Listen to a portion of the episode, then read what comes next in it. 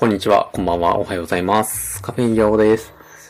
ひっそりとカバーアートを更新するなどを行いました。なんでかっつうとですね、あの、僕前のね、あの、人がバカでけえコーヒーカップを持ってるみたいなカバーアートの、あの素材を、キャンバっていうね、いい感じの画像を作れるウェブサービスみたいなものがあるんですけど、まあ、そこで、そこにあったテンプレートから引っ張ってきたんですね。あの画像。で、文字のところだけちょちょっといじって、カバーアートにしてたわけなんですが、つい先日、全く同じテンプレートを使っている、あの、他の番組様を発見しましてですね。これはあかん。と思って変えることにしました。まあ、特段なんか、すげえ思い入れがあってあの、カバーアートにしてたわけでもなかったんでね。っていうことで、あの、天下の生成 AI 様の力を使って、手に持っているタンブラーからコーヒーを盛大にこぼしている人、みたいな感じの 生成フレーズによって、今のカバーアートが生まれたわけでございます。これもなんか、別に、すげえいいもんできたわっていう風な感じでもないので、また気分によって変えると思うんですけれど。なんか、いいですね。やっぱ、あの、新しいものにするっていうのは気分が変わって、なんとなく、カバーアート変えたよっていうだけでも録りたくなりますね。さてさて、それでだね、ちょっと他番組様の話になるんですけれども、僕、30 Somethingカープールというポッドキャスト様をよく聞いておりましてですね、おみつさんとお花さんという二人の僕と同年代ぐらいかな？の、あの女性お二人が、まあ雑談をしているポッドキャストなんですけど、で、あの、その番組の中での企画で、えっ、と、ブッククラブというものを開催されておりましてですね、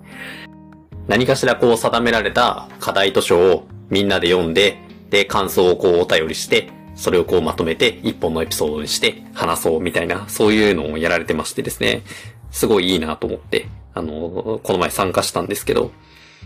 あ、これですね。エピソード102、ブッククラブ82年生まれ、キムジヨン、バイ・チョ・ナムジュを読んで、という回。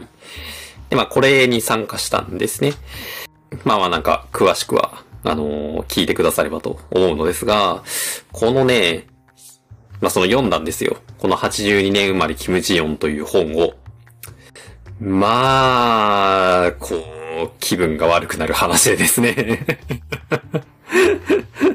言い方が、言い方がすごく悪くなって申し訳ないんだが、本当にね、こう、気分が悪くなる話だったんだよなこれが。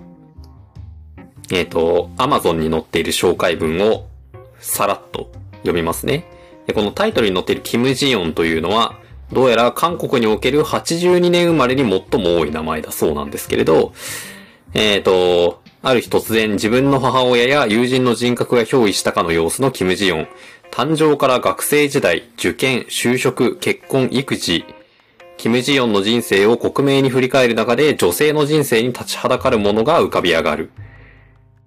っていうね。まあ、すごく端的に言うと、その、これぐらいの時代の韓国における、まあ、女性差別みたいなものを、こう、テーマにした小説でして、まあ、その女性差別が、こう、深く定着した韓国社会を、このキム・ジヨンという女性が生きていくことによって、まあ、だんだんだんだんこう、心が壊れていってしまうみたいな、まあ、そういう風な感じの話なんですね。でも、なんというか、あの、全然こう、救いがなくてですね、あの、まあ、すごくざっくりと言うと、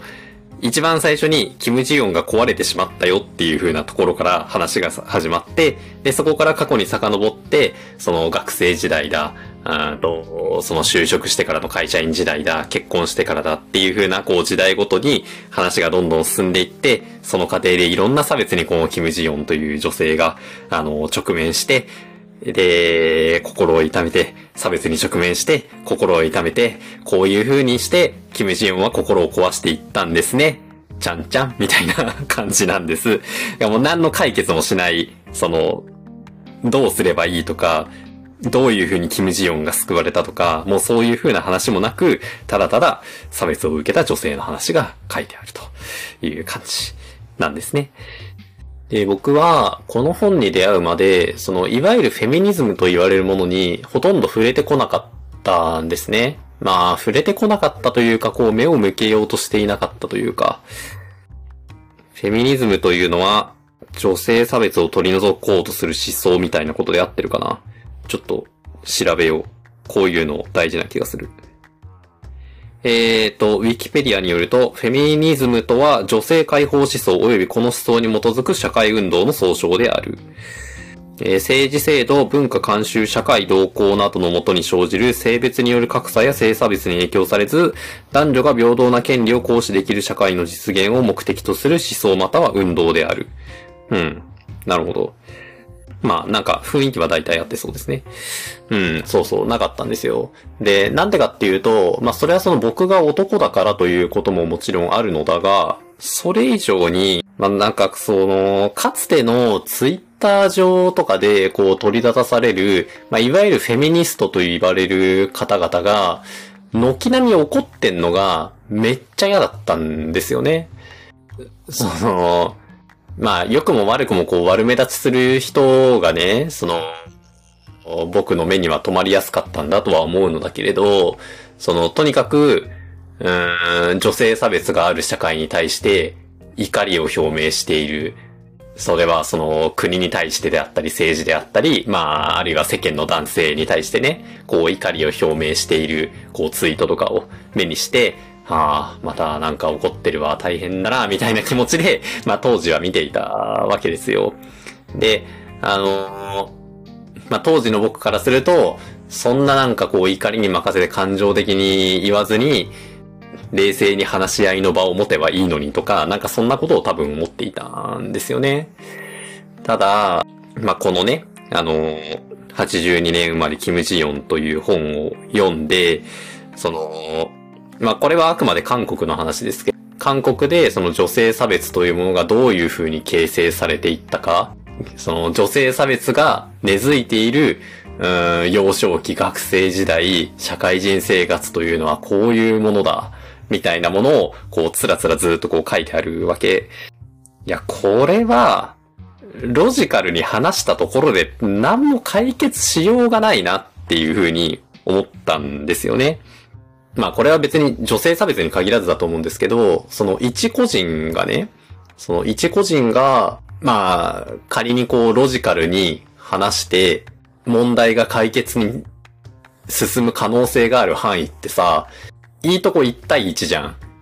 言ったら、その目の前の人に対して、あなたの考え方は、こうこうこうでこうで差別的だからやめた方がいいっていう風な話をして、はあ、なるほど分かった。確かにそうだなと思ってもらえるぐらいじゃないですか。そのロジカルな意見を表明するのって。でも、なんかそういうレベルじゃないんですよね。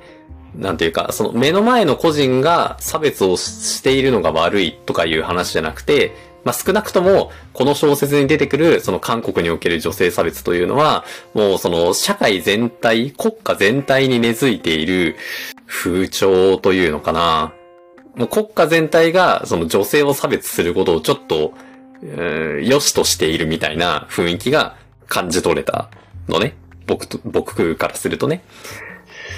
で、そうするとさ、その目の前の人にあなたは悪いからこうした方がいいよっていう風に言うのをさ、じゃあ関わる人間全部にするんですかみたいな話になるじゃん。そんなのとてもとてもやってられないじゃないですか。ってなるとさ、なんかもう冷静ではいられないよね。そりゃあね。怒るしかねえわ、みたいな そう、だから僕はこの本を読んで、あ、世の中には、その、とにかく怒って、そういう風な問題でこれだけ怒ってる人がいるのだみたいなものをこう世の中に知らしめて、で、その世の中全体が変わってくれることをどうにかこうにか促すしかないみたいな、そういう手段しか取れない問題もあるんだなということを思ったんですね。私。っていう前置きのもとにですね、あの、何が言いたいかというと、怒るってなんだろうみたいな話なわけですよ。うん。僕は、これまでね、その怒ることに得はないというふうに思って生きてきたわけ。まあ、振り返ればいっぱいその自分が怒った瞬間はあったし、怒られた瞬間もあったし、あの、まあ今でもね、その子供に対して怒るだ叱るだ、これはどっちだみたいなことを考える瞬間も多々あるけれど、基本的に怒ることによる得なんて、あの、微塵もないというふうに思って人生を送ってきたわけですよ。でも、この82年生まれキム・ジヨンを読んで、で、その過去を僕が視界の端にちらっと捉えたフェミニストたちのその怒りをひたすら表明している様を思い返して、それは怒らざるを得んよなというふうに思って、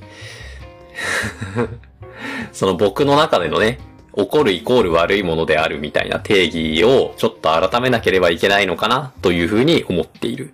みたいな話ですね。だから、なんだろうね。怒った方がいいとかじゃなくて、怒ってでも守らなければならないものがあるみたいな話なのかなうん。僕、昔、僕が就職したて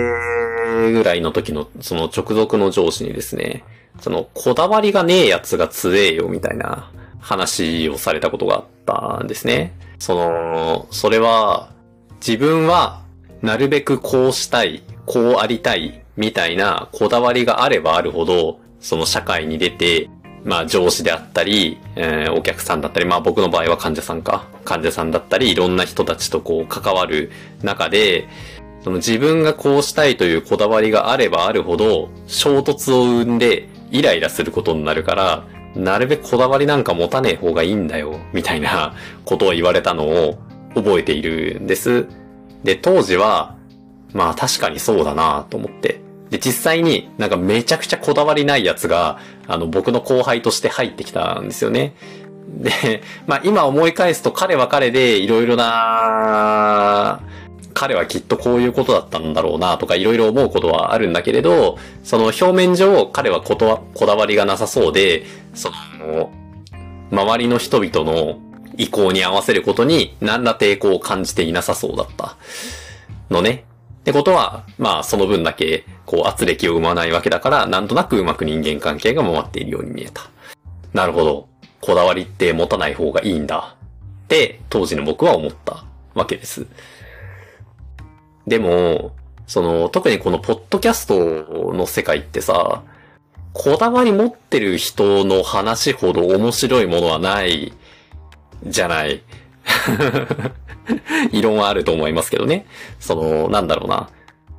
こう、知識教養系のポッドキャストでもさ、まあやっぱりその方面に特化して、その、こだわっていろいろ調べ尽くしたりとか、あのー、深い知識を持ってる人の話の方が、まあやっぱり面白いし、うんと、雑談系のポッドキャストであったとしても、なんかこの人この方面にだけめっちゃこだわってすげえグイグイ話してくるな、みたいな人がいた方がさ、その、のらりくらりと、こう当たり障りなく話すだけの番組よりは、僕は面白いと思うんですよね。それはその、その番組には熱量が宿っていると思うから。で、その、ポッドキャストの中でね、ポッドキャストの中で、そのこだわりが行き着く先が、ちょっと怒ってたりとか、切れてたりとかしても、なんかそれはそれで面白く聞けるんだよな。不思議なことに。ちょっと具体的にどの、どこの番組のどのエピソードでみたいなのはなんか全然こう記憶にないですけれど、そういうその人のこだわりが行き着く先が、その落ち着いて話すことであろうが、あの、笑って話すことであろうが、怒って話すことであろうが、何でも根底にこだわりがあれば、面白いコンテンツなのでは、というふうに思うわけ。という観点で、そのかつての、あの、怒りをひたすら表明していた、いわゆるフェミニスト界隈の方たちというのは、まあ、シンプルにロジカルに話して解決でき得る範囲の問題ではないから、感情的にならざるを得なかったっていう風なこともあるだろうし、そういう差別的な物事に対して、とにかく私たちは悲しんでいるんだ、怒っているんだ、苦しんでいるんだ、というのを、その怒りという感情に乗せて表明していたのだ、と思うと、うん。なんか、なかなか意義深いことをされていたんだな、というふうに、思うようになれたのかな？うん。まあそう思うと、怒る、怒るという感情も、そんなに悪いもんじゃないですね。なんか、あるかな？俺、その、怒ってでも怒ってでもこだわりたいもの。なんか子供に対して怒るとか叱るとかっていうのは、なんかちょっと違